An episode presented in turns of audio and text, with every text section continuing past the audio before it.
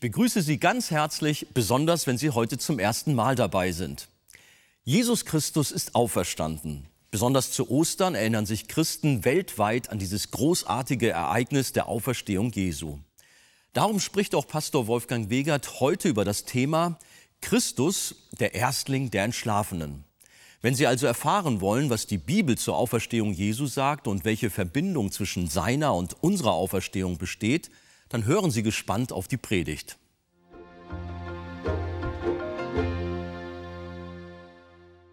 Ja, ich wünsche euch auch allen ein gesegnetes Ostern, ihr Lieben. Wir freuen uns, dass wir einen so wunderbaren Gottesdienst erleben dürfen.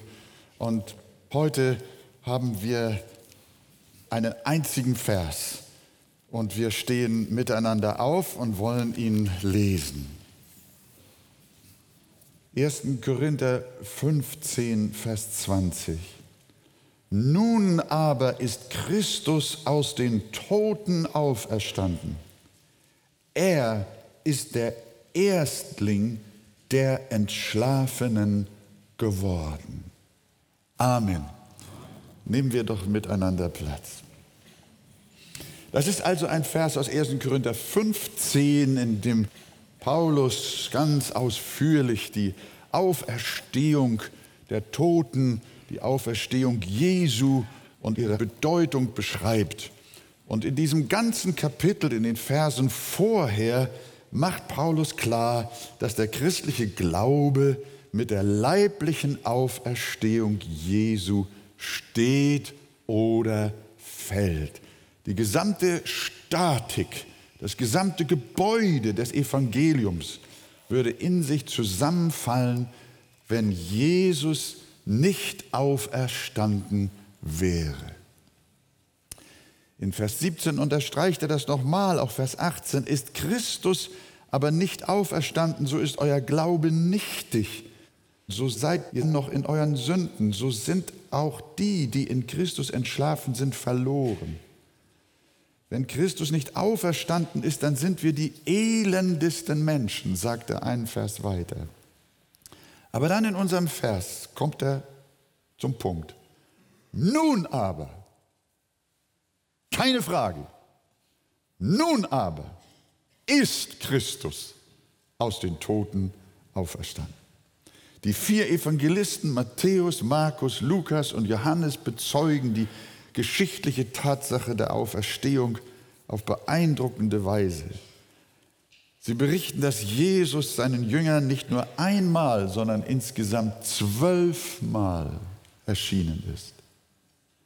Und Paulus schreibt auch in unserem Kapitel 1. Korinther 15, dass Christus auferstanden ist am dritten Tage nach der Schrift und dass er gesehen worden ist von Kephas, danach von den Zwölfen Danach ist er gesehen worden von mehr als 500 Brüdern auf einmal, von denen die meisten heute noch, also zu seiner Zeit, leben. Einige sind aber entschlafen. Danach ist er gesehen worden auch von Jakobus, danach von allen Aposteln. Zuletzt von allen ist er auch von mir als einer Spätgeburt gesehen worden. Auch Archäologen und Textforscher, wenn sie denn ehrlich sind und wirklich wissenschaftlich arbeiten, sagen, dass es kein einziges historisches Ereignis gibt, kein Ereignis in der Geschichte der Menschheit, das die Menschen glauben, das mit so vielen authentischen Manuskripten belegt ist, wie die Tatsache der Auferstehung Christi. Man kann es auch ganz einfach ausdrücken und sagen, eher ist Cäsar nicht ermordet worden, als dass Christus nicht auferstanden wäre. Wir haben, und das ist definitiv belegt und beglaubigt, wir haben von keinem geschichtlichen Ereignis, dessen wir uns rühmen, es zu wissen, so viele Belege, Manuskripte, Abschriften und beglaubigte Unterlagen wie von dem Ereignis der Auferstehung Jesu. Der Historiker F.F. Bruce hat festgestellt, wenn das Neue Testament eine Sammlung weltlicher Schriften wäre, dann würde man an seiner Authentizität niemals zweifeln. Aber ihr wisst ja, was nicht sein darf, es kann nicht sein.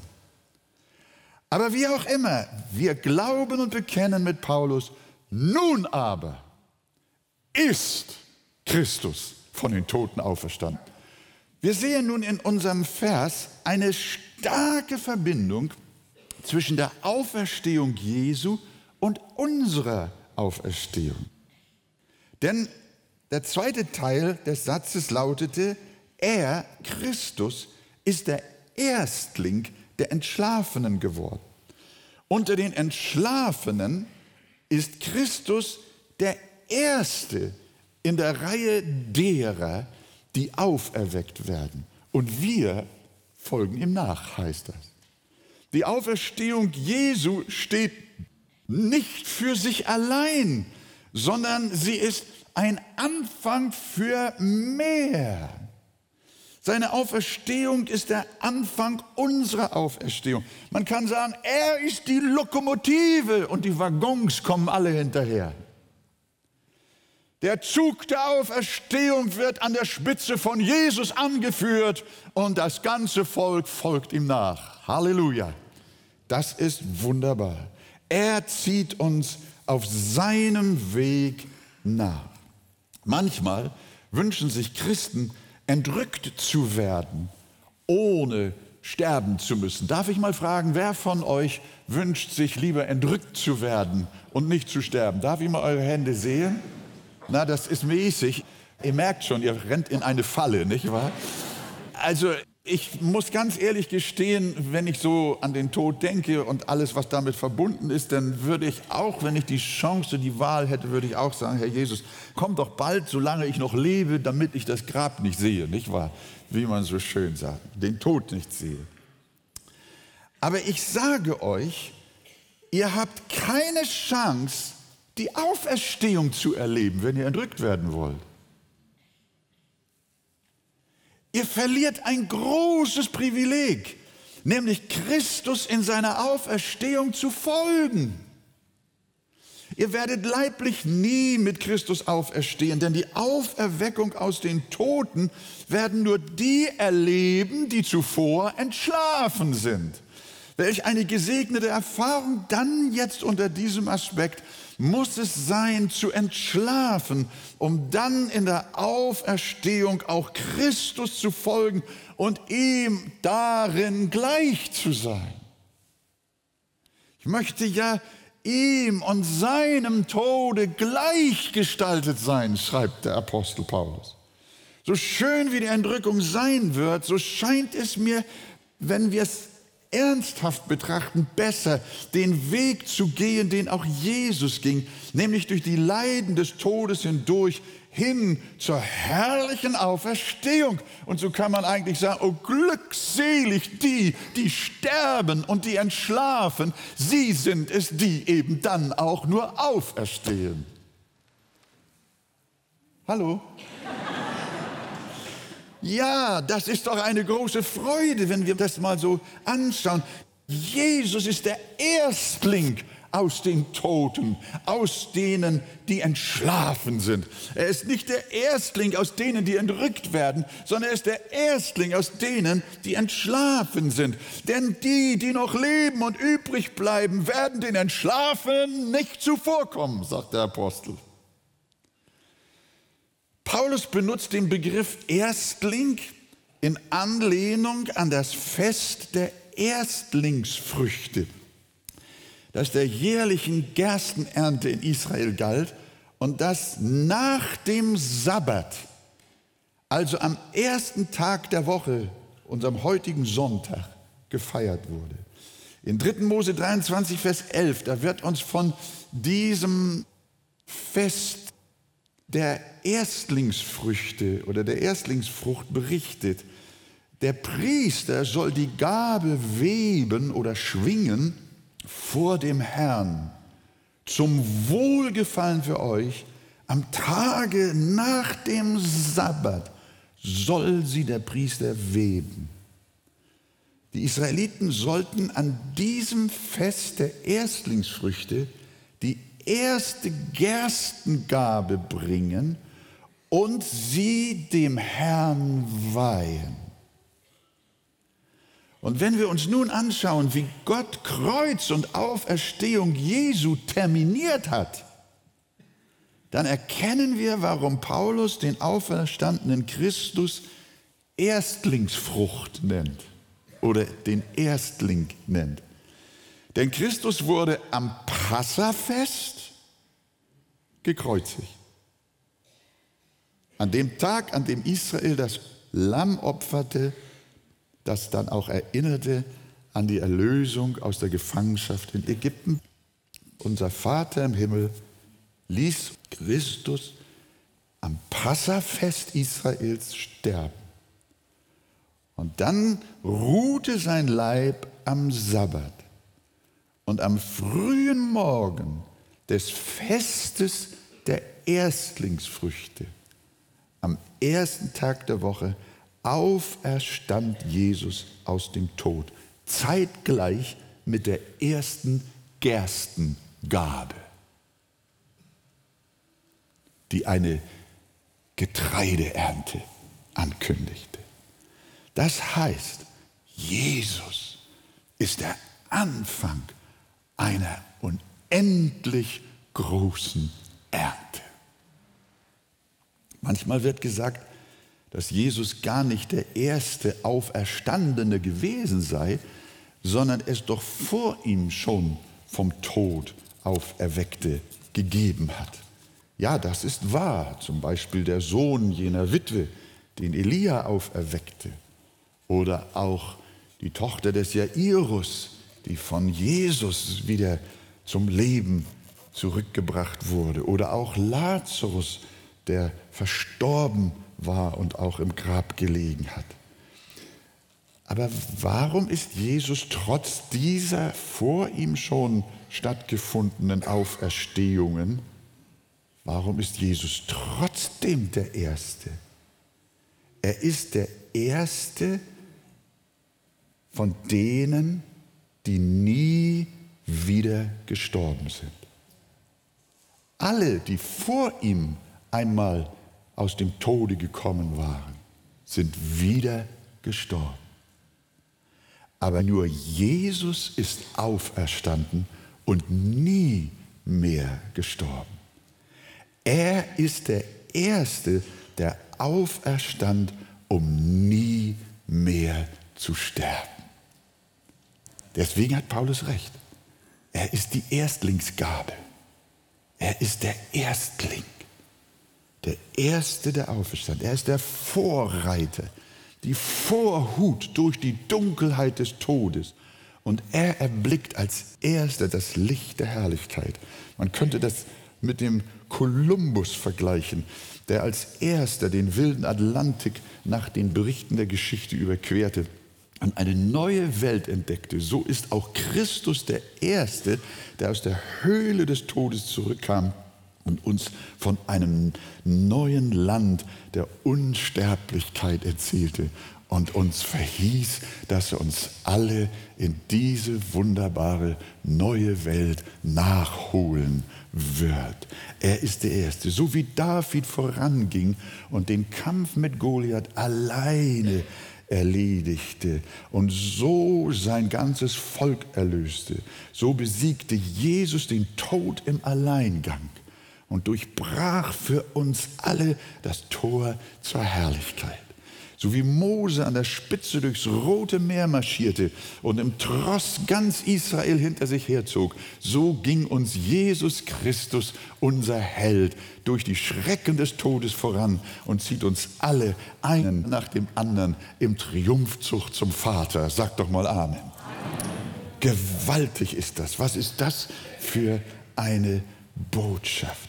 Und ich sage euch, als Jesus den Sturm stillte, riefen die Jünger, wer ist der, dem auch Wind und Meer gehorsam sind? Und als er den Gelähmten heilte, fragten sie, wer ist der Mensch, der zu dir gesagt hat, nimm dein Bett und geh hin?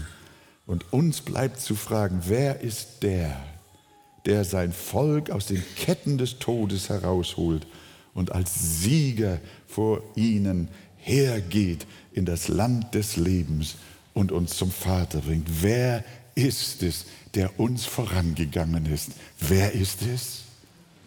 Jesus. Jesus Christus. Wer ist der, sagt schon Jesaja, der von Edom kommt mit rötlichen Kleidern von Bosra, der so geschmückt ist in seinen Kleidern und einherschreitet in seiner großen Kraft. Ich bin's, nämlich Jesus, der in Gerechtigkeit redet und ich bin mächtig zu helfen. Das ist unser Jesus, der Erstling unter den Entschlafenen. Und wie gesagt, er kündigt eine große Ernte an. Das zeigt also, dass er nicht allein bleibt, sondern eine Ernte folgt. Erstlingsfrüchte sind immer der Vorbote eines großen Ertrages. Sie sind das Unterpfand, dass noch viele ihnen folgen werden. Wenn ein Bauer sich die gute Beschaffenheit der ersten Ehren anschaut, was sagt er dann freudig? Ich habe es einmal da im Weserbergland gehört. Das wird ein Jahr guter Ernte. Und wenn wir uns Jesus in seiner wunderbaren Auferstehung anschauen, dann dürfen wir sagen, das gibt eine große Ernte, eine Schar, die niemand zählen kann. Wenn jener große Tag der Auferstehung kommt, wenn die Stimme des Erzengels ertönt, wenn die Posaune Gottes erschallt und die Gräber der Gläubigen sich auftun, jawohl, und auch die Meere ihre heiligen Toten hergeben müssen, ich sag euch, dieser Tag der Auferstehung wird ein gewaltiger Erntetag sein. Gott hält Ernte, unter der Jesus der Erste war. Anhand der Schriften stelle ich mir vor, wenn jener Tag gekommen ist, dann wird der Vater dem Sohn das Zeichen geben. Und die Stimme Gottes wird erschallen und die Posaune der Engel, des Erzengels wird ertönen. Und Jesus wird zu den Heiligen, die mit ihm im Licht sind, sagen, los geht's, auf kommt der Erde entgegen, jetzt kommt, jetzt holen wir die Ernte ein. Denn auch eure Leiber sollen auferstehen und ihr sollt für immer mit euren Leibern wieder überkleidet werden. Ja, und dann ertönt das göttliche Signal. Milliarden. Ihr Lieben, es sind nicht Tausende, es sind nicht Millionen, es sind Milliarden. Jedenfalls eine Schar, die niemand zählen kann. Milliarden wiederhergestellter, unsterblicher Leiber voll Licht und Herrlichkeit erheben sich aus den Gräbern und den Feldern der Erde überall, vereinigen sich in der Luft mit den Seelen derer, die ihnen entgegenkommen. Und erst wenn das geschehen ist, dann folgen noch die, die zu der Zeit noch am Leben sind. Ich kann es nicht besser beschreiben. Der Heilige Geist muss das in eure Herzen hineinmalen, dass wir eine Ahnung, eine Idee haben, was das bedeutet, der Tag der großen Ernte, wenn die Heiligen Gottes aus allen Jahrhunderten und Jahrtausenden, wenn sie auferstehen mit heiligen, unsterblichen, lichterfüllten, ewigen Leibern, um mit Jesus zu sein in aller Ewigkeit. Amen. Paulus beschreibt das ja und keiner kann es besser als er. Wir wollen euch aber, liebe Brüder, nicht im Ungewissen lassen über die, die entschlafen sind, damit ihr nicht traurig seid wie die anderen, die keine Hoffnung haben. Denn wenn wir glauben, dass Jesus gestorben und auferstanden ist, so wird Gott auch die, die entschlafen sind, durch Jesus mit ihm einherführen.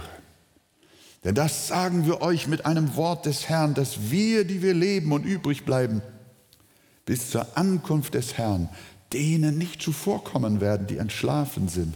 Denn er selbst, der Herr, wird, wenn der Befehl ertönt, wenn die Stimme des Erzengels und die Posaune Gottes erschallen, herabkommen vom Himmel.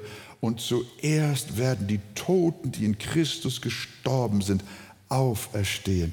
Danach werden wir, die wir leben und übrig bleiben, zugleich mit ihnen entrückt werden auf den Wolken in die Luft, dem Herrn entgegen. Und so werden wir bei dem Herrn sein, alle Zeit. So tröstet euch mit diesen Worten untereinander. Wollen wir das heute tun? Ostern ist eine Botschaft des Trostes. Ostern ist eine Botschaft der Hoffnung. Glaube sie von ganzem Herzen in Jesu Namen. Denn der Herr, Jesus Christus, er ist auferstanden als Erstling unter denen, die entschlafen sind. In Jesu Namen. Amen. Amen.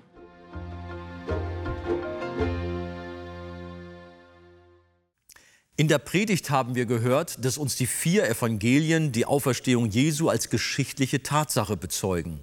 Und auch in den Briefen des Neuen Testaments ist immer wieder die Rede davon. So schreibt auch Paulus, wie zu Beginn des Verses, der die Grundlage der heutigen Predigt war, nun aber ist Christus aus den Toten auferstanden. Christian, warum betont die Bibel so sehr, dass Christus von den Toten auferstanden ist? Weil mit der Auferstehung unser Glaube steht oder fällt. Denn wenn Jesus nicht auferstanden wäre, dann wären alle Worte, die er gesprochen hätte, wertlos. Wenn aber Jesus auferstanden ist, dann können wir uns der Macht seiner Worte und seiner Lehre nicht entziehen, sondern sind letztlich herausgefordert, ihm zu folgen. Paulus der hat das an die Korinther wie folgt geschrieben. Wenn aber Christus nicht auferstanden ist, so ist unsere Verkündigung vergeblich, also er kann seinen Job an den Nagel hängen, und vergeblich auch euer Glaube, ihr lieben Korinther. Also nochmal, mit der Auferstehung steht oder fällt unser Glaube. Mhm. Also es ist ein zentraler Glaube, dessen wir uns auch unbedingt sicher sein sollten. Welche Beweise gibt es für die Auferstehung von Jesus Christus? Das ist eine Frage, die uns immer wieder gestellt wird. Ich denke, wir müssen da zwei Blickwinkel unterscheiden. Einmal sehen wir, wie die Schrift selber Beweise heranführt. Denken wir zum Beispiel daran, dass der Auferstandene, also Jesus selber, vielen begegnet ist, nicht nur den Aposteln, sondern andere werden hier namentlich im 1. Korinther 15 erwähnt. Ja, einmal ist er sogar mehr als 500 Brüdern auf einmal erschienen, von denen die meisten noch leben, schreibt Paulus. Also, ihr lieben Leser und Hörer dieses Briefes, wenn ihr Zweifel haben solltet, kontaktiert die doch mal und fragt doch mal selber nach. Wenn das eine Fabel wäre, würde er doch nicht solche Worte schreiben. Wir haben natürlich auch ganz starke Hinweise darin zu erkennen, dass Menschen, die bereit waren, für ihren Glauben zu sterben, doch nicht in den Tod gehen für eine Legende und eine Fabel. Nein, sie waren davon überzeugt, Christus ist auferstanden und erlebt. Das sind so einige von den internen Beweisen aus der Heiligen Schrift. Und dann gibt es auch eine ganze Reihe von externen Beweisen, die auch wissenschaftlich immer wieder auch dargelegt werden. An dieser Stelle kann ich ein Buch empfehlen. Die Tatsache der Auferstehung ist der Titel von Josh McDowell. In der Predigt wurde auch schon an einer Stelle kurz darauf Bezug genommen. Und natürlich letztlich ist es doch auch so, dass wir als Christen allesamt ein lebendiger Beweis dafür sind, dass Jesus auferstanden ist, weil er uns auch persönlich begegnet ist. Mhm. Und zum Schluss noch dieser Gedanke bei dieser Frage, am Ende des Tages werden, wenn wir noch so viele Beweise heranführen, diese Beweise nicht dazu führen, dass ein Mensch sich Christus zuwendet, sondern dies kann am Ende nur durch den Glauben erfolgen. Und das ist die Predigt, dass die Menschen Buße tun und glauben und nicht auf Beweise warten. Mhm. Zum Schluss noch die Frage, was bedeutet die Auferstehung Christi für uns persönlich? Ja, ich glaube, das klingt ja durch. wir feiern die Auferstehung und wissen als Christen, Jesus ist uns vorangegangen und wir werden ihm in der Auferstehung folgen. Mhm. Also es ist eine riesige Freude. Und diese Freude wird auch Thema sein, Andi, an dieser Stelle möchte ich diesen Hinweis gerne mal loswerden, wird Thema auf unserer diesjährigen Eckstein-Konferenz sein, die in diesem Jahr zusammen mit der Evangelium 21 Konferenz stattfindet, hier in der Arche in Hamburg. Das Thema lautet Sehnsucht nach Gott.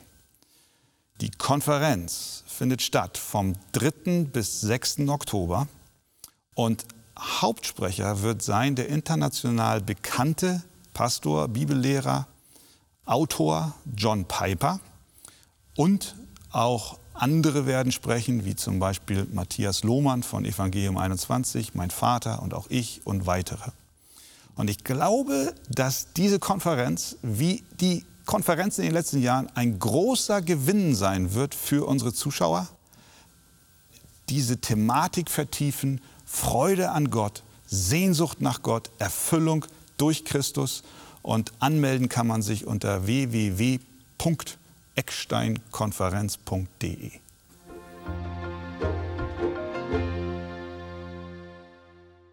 Die Osterbotschaft von Jesus Sterben und Auferstehen ist unsere Hoffnung. Möchten Sie vertiefende Ausführungen zu diesem Thema? Dann lesen Sie in dem Buch Das Evangelium kennen und genießen von Pastor Wolfgang Wegert das Kapitel Ein barmherziger Gott. Auf Wunsch erhalten Sie ein Exemplar kostenlos. Wir freuen uns über jeden Kontakt zu unseren Zuschauern. Sie erreichen uns per Brief, E-Mail oder zu nachfolgenden Zeiten unter der eingeblendeten Telefonnummer.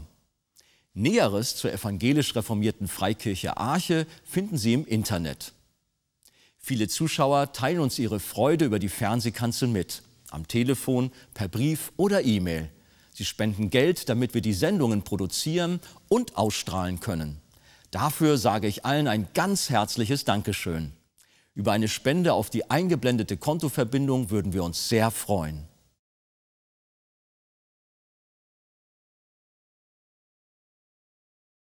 Jesus ist der Erstling der Auferstandenen und dadurch gibt es auch Hoffnung für uns. Dieses Thema werden wir auch auf unserer kommenden Evangelium für unserer Landveranstaltung weiter vertiefen. Pastor Wolfgang Wegert kommt mit einem Team nach Siegen, und zwar am Sonntag, den 5. Mai. Der Gottesdienst beginnt um 15.30 Uhr in der Bismarckhalle. Die genaue Adresse ist Bismarckstraße 47 in 57076 Siegen. Jeder ist herzlich willkommen und laden Sie gerne auch Ihre Bekannten und Freunde ein. Wir freuen uns auf Sie. Heute verabschiede ich mich und wünsche Ihnen Gottes Segen.